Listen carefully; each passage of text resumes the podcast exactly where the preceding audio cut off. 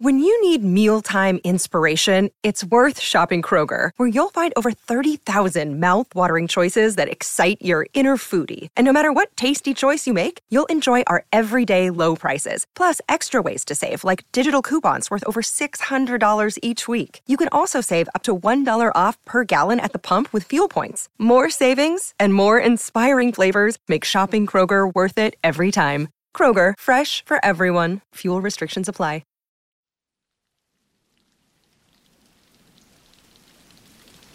Hola de nuevo. ¿Cómo estás? Espero que muy bien.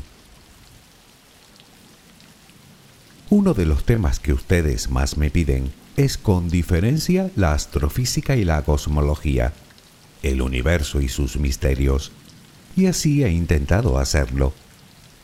Hemos hablado de las galaxias, de las estrellas, de los planetas y sus lunas, de los cometas, de los asteroides. Hemos hablado de la gravedad, de la luz, de la energía oscura y la materia oscura. Hemos hablado de su comienzo, de su evolución, de su final y hasta de su posible forma y distribución. Sin embargo, aún no hemos hablado en profundidad de algo que supongo que todos nos hemos preguntado alguna vez. ¿Qué había antes del comienzo?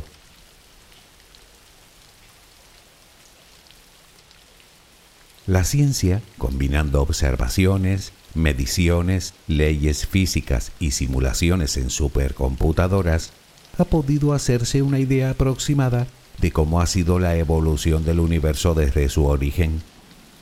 Pero surge un pequeño inconveniente. No podemos ir más allá. Ahí se detiene nuestro conocimiento del cosmos.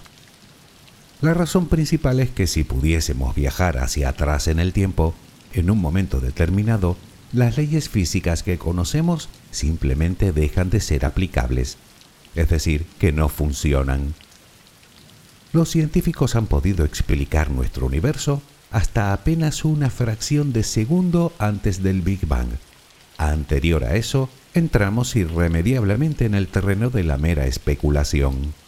Teorías hay varias, pero indemostrables, al menos hasta ahora así que cualquiera de ellas puede ser buena, aunque unas tengan más adeptos que otras.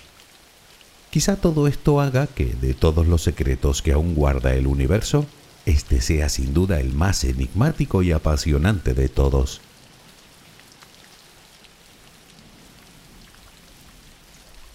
El viaje que haremos hoy no será por el espacio, porque ni siquiera sabríamos hacia dónde dirigirnos puesto que no tenemos ni idea de dónde se produjo el inicio de todo, pero sí en el tiempo, concretamente hasta el Big Bang, un evento que tuvo lugar hace unos 13.800 millones de años, millón arriba, millón abajo. Creo que hoy vamos a tratar un tema que sin duda te dará mucho en qué pensar. Déjame acompañarte mientras concilias el sueño y hablaremos de todo ello.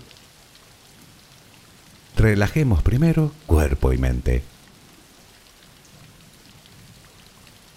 Busca la posición que te resulte más cómoda para dormir, con la que te sientas más a gusto. Recuerda que siempre puedes colocarte boca arriba, con los brazos a los costados y con las piernas ligeramente separadas. Cierra los ojos si aún no lo has hecho. Intenta que los párpados estén lo más relajados posible. Toma aire profundamente por la nariz. Reténlo un par de segundos y suéltalo lentamente. Lo hacemos otra vez, pero en esta ocasión con la respiración abdominal. Inspira, reténlo Suelta. Nota cómo el abdomen sube y baja mientras que tu pecho permanece inmóvil. Una última vez. Inspira. Reténlo y suelta.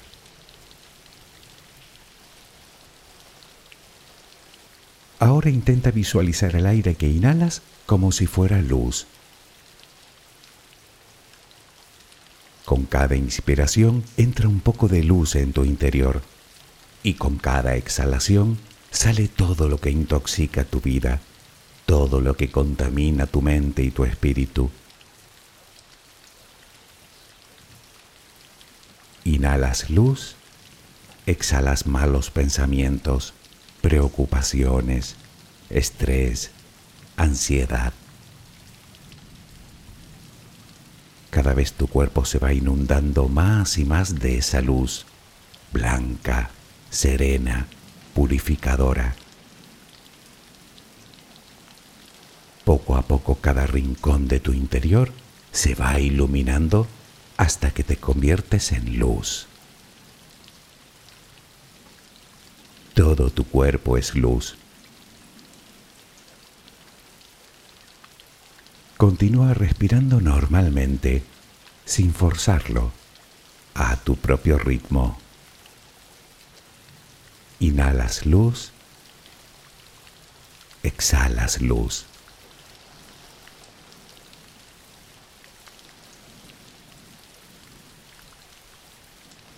Ahora comenzaremos a relajar todo nuestro cuerpo. Empezamos por los pies Nota cómo se relajan el pie derecho, el pie izquierdo.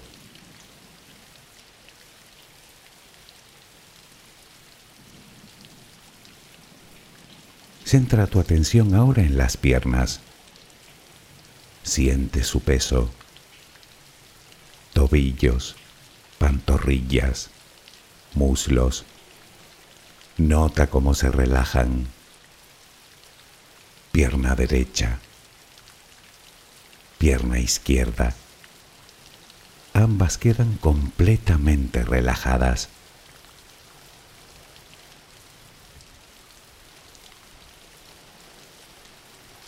Toma conciencia de tu cadera. Sientes cómo se relaja, cómo se relajan tus glúteos.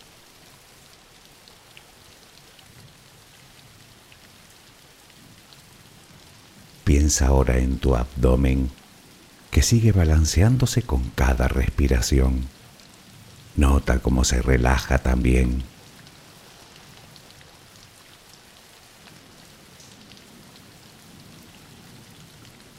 Tu pecho que permanece inmóvil también se va relajando.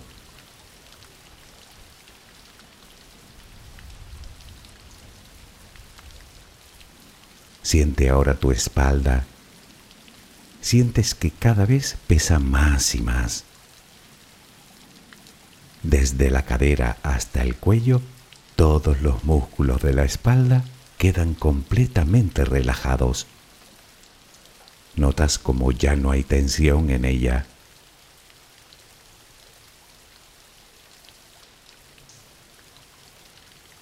Notas los hombros que lentamente se van relajando también.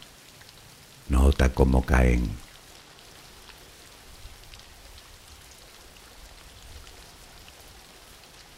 Presta atención ahora a los brazos.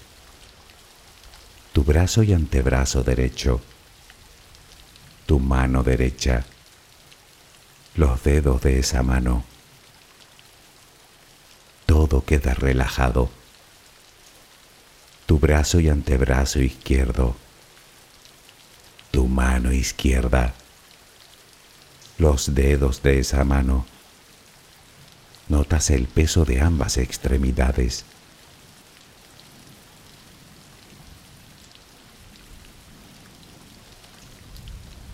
Dirigimos ahora nuestra atención al cuello. Visualízalo. Notas cómo los músculos se van relajando también.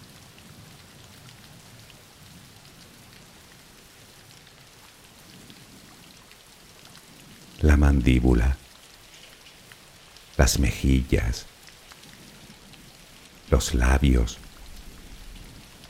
la frente, el cuero cabelludo, todo queda completamente relajado.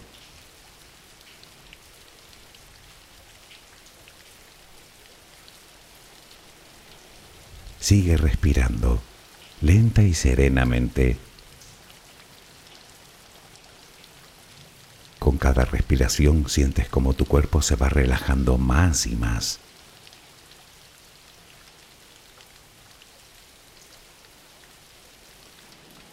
Siente cómo resplandeces de paz, de bondad, de gratitud, de calma, de compasión, de amor. Continúa respirando suavemente.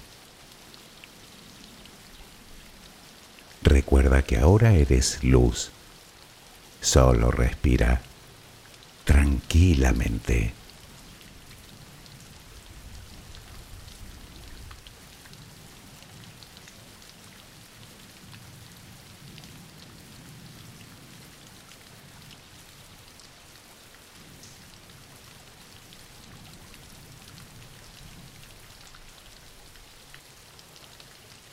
Hasta hace poco más de un siglo pensábamos que el universo era estático, inmóvil eterno, es decir, que siempre ha existido y que siempre existirá tal y como lo vemos hoy. Incluso Einstein estaba decidido a demostrarlo, pero, ironías de la vida, sus propias ecuaciones apuntaban en otra dirección. El universo no solo evolucionaba, sino que tuvo que tener un principio. Hoy en día hemos comprobado que el universo no solo tuvo inicio, sino que continúa su expansión. Lo sabemos porque cuando observamos el firmamento nos damos cuenta de que todas las galaxias tienden a separarse las unas de las otras, y de seguir así, que todo indica que seguirá, incluso las que están ahora conectadas gravitacionalmente, algún día, en un futuro muy lejano, se separarán y se perderán en el horizonte cósmico. No es que las galaxias se muevan, es el espacio en el que están el que se expande. Pensemos en un pan con semillas.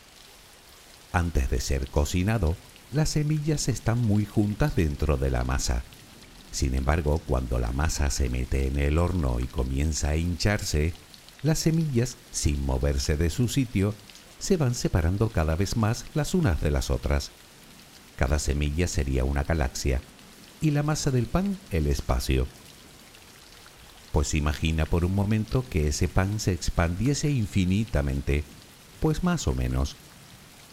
En cualquier caso, lo de infinitamente es pura conjetura. Muchos dicen que así será el fin del universo.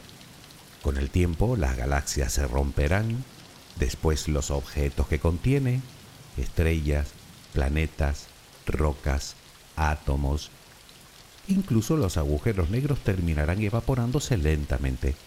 Finalmente el universo sería un lugar inmenso, oscuro, frío y sin ninguna posibilidad de cambio, lo que quiere decir que hasta el mismísimo tiempo se congelaría. ¿Tendría sentido seguir contando? ¿Podríamos llamar a eso el fin del tiempo?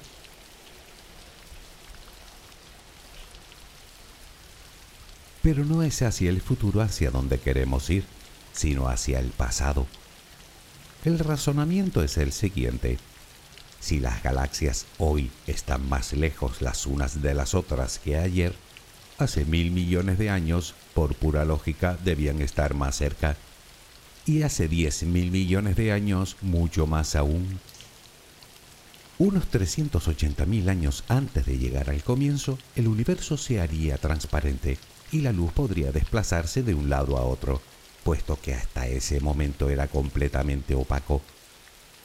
Verás, si tenemos en cuenta que la materia y la energía que existen hoy eran las mismas que había entonces, el universo no solo sería más pequeño a medida que retrocediéramos en el tiempo, sino muchísimo más denso, puesto que todo estaría más junto. Por ese motivo, desde la Tierra tenemos un horizonte visual para observar el cosmos un horizonte más allá del cual no podemos ver nada, al menos directamente. Ese límite, por así decirlo, se encuentra en poco más de unos 13.500 millones de años, insisto, justo después de que el universo se volviera transparente y la luz pudiera iniciar el viaje hasta nosotros.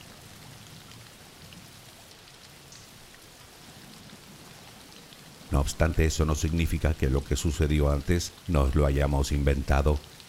Nos queda una débil señal de microondas que se extiende de forma sorprendentemente uniforme por todo el universo, la llamada radiación de fondo de microondas.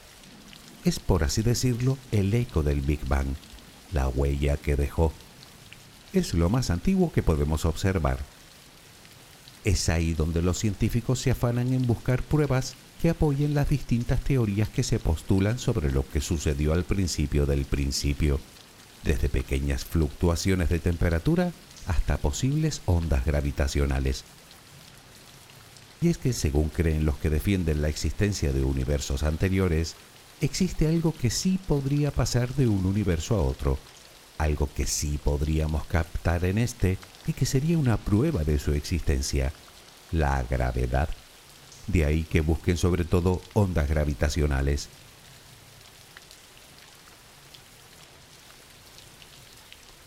Pero sigamos.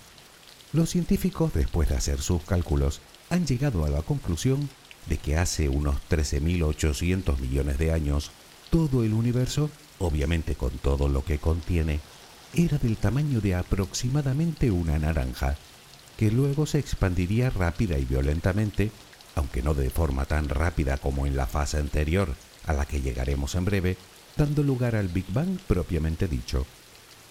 Mientras esa burbuja crecía vertiginosamente, creaba primero una densa sopa de partículas. Más tarde se formarían los átomos, que se acumularían en zonas específicas creando nubes de gas, que se condensarían para dar lugar a las primeras estrellas, que crearían a su vez los primeros agujeros negros luego las primeras galaxias, y así hasta que se formó todo lo que podemos ver hoy, incluidos tú y yo.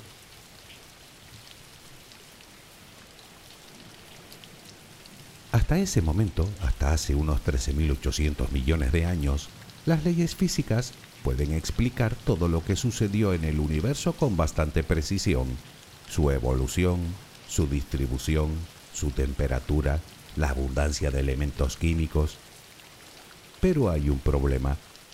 Cuando hablamos del Big Bang, hablamos del comienzo de todo.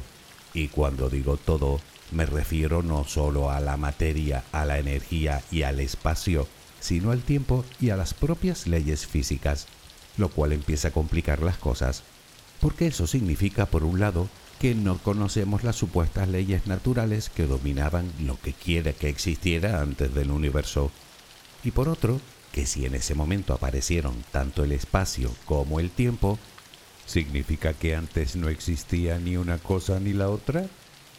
Pero, ¿es posible eso? Entonces, ¿qué había? ¿Nada?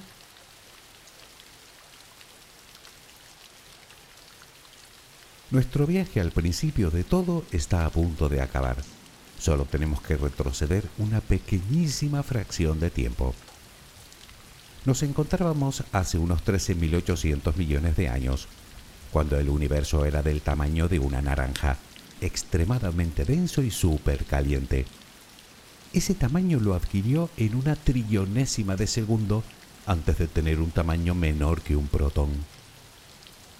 Para ponerlo en perspectiva, es como si en una trillonésima parte de un segundo un guisante se hiciera del tamaño de la Vía Láctea es el proceso llamado inflación. Pues bien, es en ese momento en el que nos perdemos, puesto que, como te dije, las leyes físicas fallan y dejan de funcionar porque la densidad del universo en esos extremos se vuelve infinita.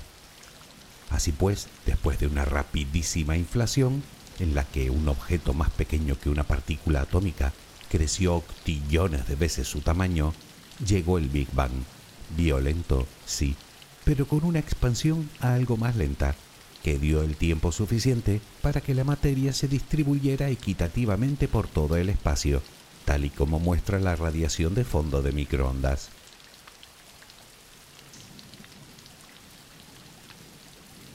No es sencillo hacerse una idea clara de aquellos momentos.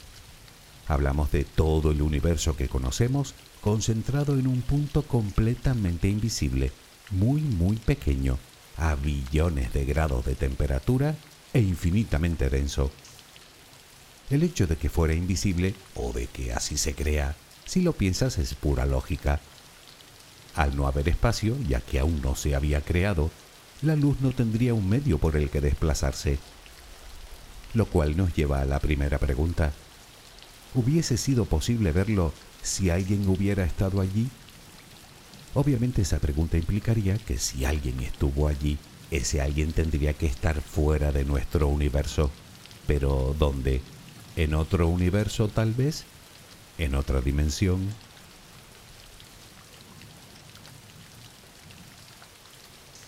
Pero vayamos por partes.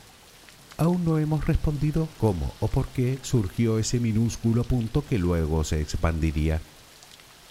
¿Pudo surgir de la nada? Bueno, para empezar sería bueno aclarar que no es lo mismo nada que vacío. Me explico. La nada, como tal, se trata de un concepto que los humanos hemos idealizado y que no tiene nada que ver con lo que la ciencia entiende por vacío, que lo define como el estado de mínima energía que puede alcanzar un sistema, lo cual no implica que ese valor deba ser igual a cero, ni que no haya absolutamente nada en su interior. La física cuántica ha revelado que el vacío tiene su propia estructura, de tal manera que se puede interactuar con él. Por ejemplo, si introdujéramos energía en un vacío, se crearían pares de partículas espontáneamente. Por lo tanto, a la pregunta de si se puede crear algo de la nada, entendiendo nada como vacío, sí.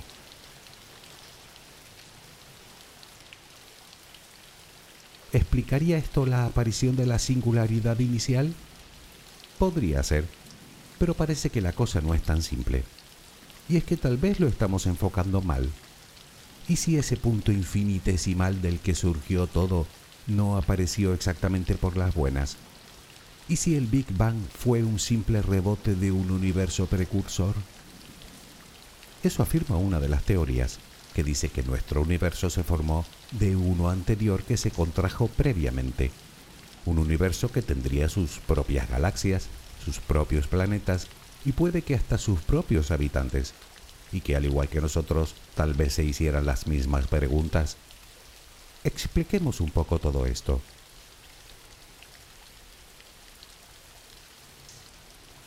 Como te decía antes, el universo se expande y parece ser que lo hace debido a la acción de una misteriosa energía a la que llaman energía oscura, que no solo lo expande, sino que acelera su expansión a cada segundo que pasa. La mayoría de los científicos creen que el universo continuará expandiéndose por tiempo indefinido. Pero, ¿qué pasaría si la energía oscura, llegado el momento, dejara de comportarse como lo ha hecho hasta ahora? Al fin y al cabo ni siquiera sabemos muy bien lo que es. Si esa circunstancia se diera, todo dependería de la cantidad de materia que tuviera el universo. Si tiene la suficiente, por efecto de la gravedad, comenzaría a contraerse cada vez más hasta crear una singularidad, que inmediatamente rebotaría creando otro universo, que volvería a expandirse para con el tiempo empezar a contraerse de nuevo y vuelta a empezar. En este supuesto, puede que no existiera espacio antes de crearse este universo, pero sí que ocurrió algo antes, por lo que la lógica nos dice que tuvo que haber un tiempo anterior. Aunque eso sí, parece que lo que todo el mundo tiene bastante claro es que lo que pudo existir antes del comienzo del universo no tuvo nada que ver con lo que vino después.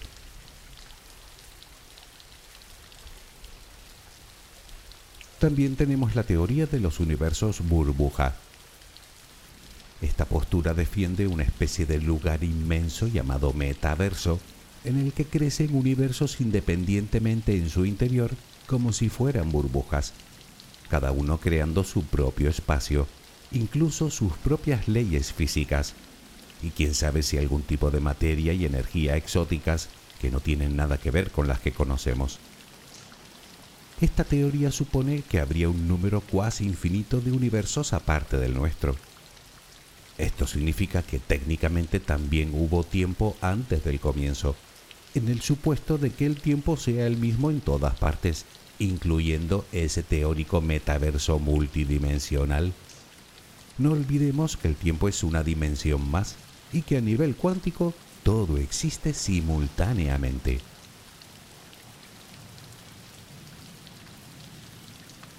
En cualquier caso, seguimos sin explicar cómo y por qué surgen esas burbujas que luego crecerían formando otros universos. Bueno, muchos de los defensores de esta teoría, como conclusión de la teoría de cuerdas, creen que el Big Bang pudo ser el resultado de la colisión de dos de estos universos. Intentaré explicarme. Nosotros vivimos en un espacio tridimensional, pero podría no ser así y nosotros ni nos enteraríamos. Hagamos un ejercicio de imaginación para intentar entenderlo.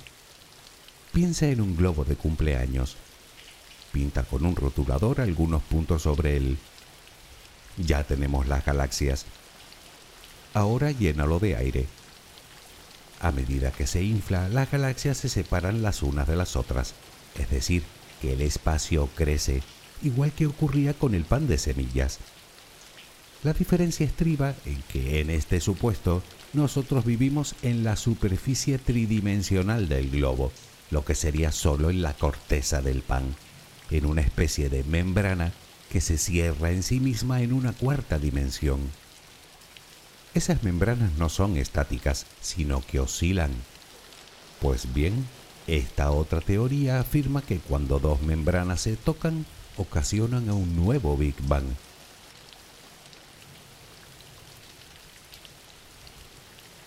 nos queda una teoría más, postulada por Stephen Hawking. Para él, efectivamente el universo se creó de una singularidad inicial, pero una singularidad que no se va a volver a repetir, puesto que él creía que la expansión nunca se detendría. Según el científico, y de acuerdo con la teoría de la relatividad general de Einstein, el espacio y el tiempo juntos conforman un continuo, una especie de red que no puede ser plana, sino curva por efecto de la gravedad, debido a la materia y a la energía que contiene. Lo que quiere decir es que este universo existirá por siempre sin ningún otro que lo suceda. Hawking solía poner un ejemplo muy sencillo para visualizar lo que hay más allá del universo. Queremos saber qué hay más allá del Polo Sur, así que caminamos hacia él. Cuando llegamos, si queremos seguir caminando, nos encontraríamos que nos volveríamos a dirigir hacia el norte. Por lo tanto, no hay nada al final. De hecho, no hay final. Pues algo así.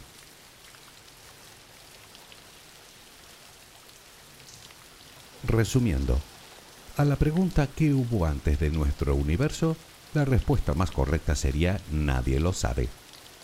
Lo único en lo que todos parecen estar de acuerdo es en que nuestro universo nació de una singularidad inicial que no se puede explicar con las leyes físicas actuales. Puede que no ocurriera de ninguna de las maneras a las que apuntan las teorías expuestas hasta ahora, y quizás solo estemos intentando asestar palos a una piñata situada a un kilómetro de nosotros, y quién sabe si más lejos aún. Tal vez la realidad sea tan tremendamente extraña que ni se nos ha pasado aún por la cabeza cualquiera sabe. Lo cual desde mi punto de vista, y supongo que estarás de acuerdo conmigo, lo convierte en un tema de lo más fascinante. Porque si lo piensas, si quisiéramos indagar más, aún nos quedarían preguntas por hacer, incluso más trascendentales si cabe. Como por ejemplo, ¿por qué? ¿Es que nuestro universo es una consecuencia de algo así como una supernaturaleza con sus propias leyes físicas que están por encima de él y que lo explicarían todo? ¿Y desde cuándo existiría tal naturaleza? ¿Hubo algo antes de ella? ¿Hay algo más allá de ella? Claro que también podemos pensar que la respuesta se encuentra en una especie de ente que creó el universo con un propósito y unas directrices determinadas. ¿Vale? ¿Y quién lo creó a él? ¿Y cuándo?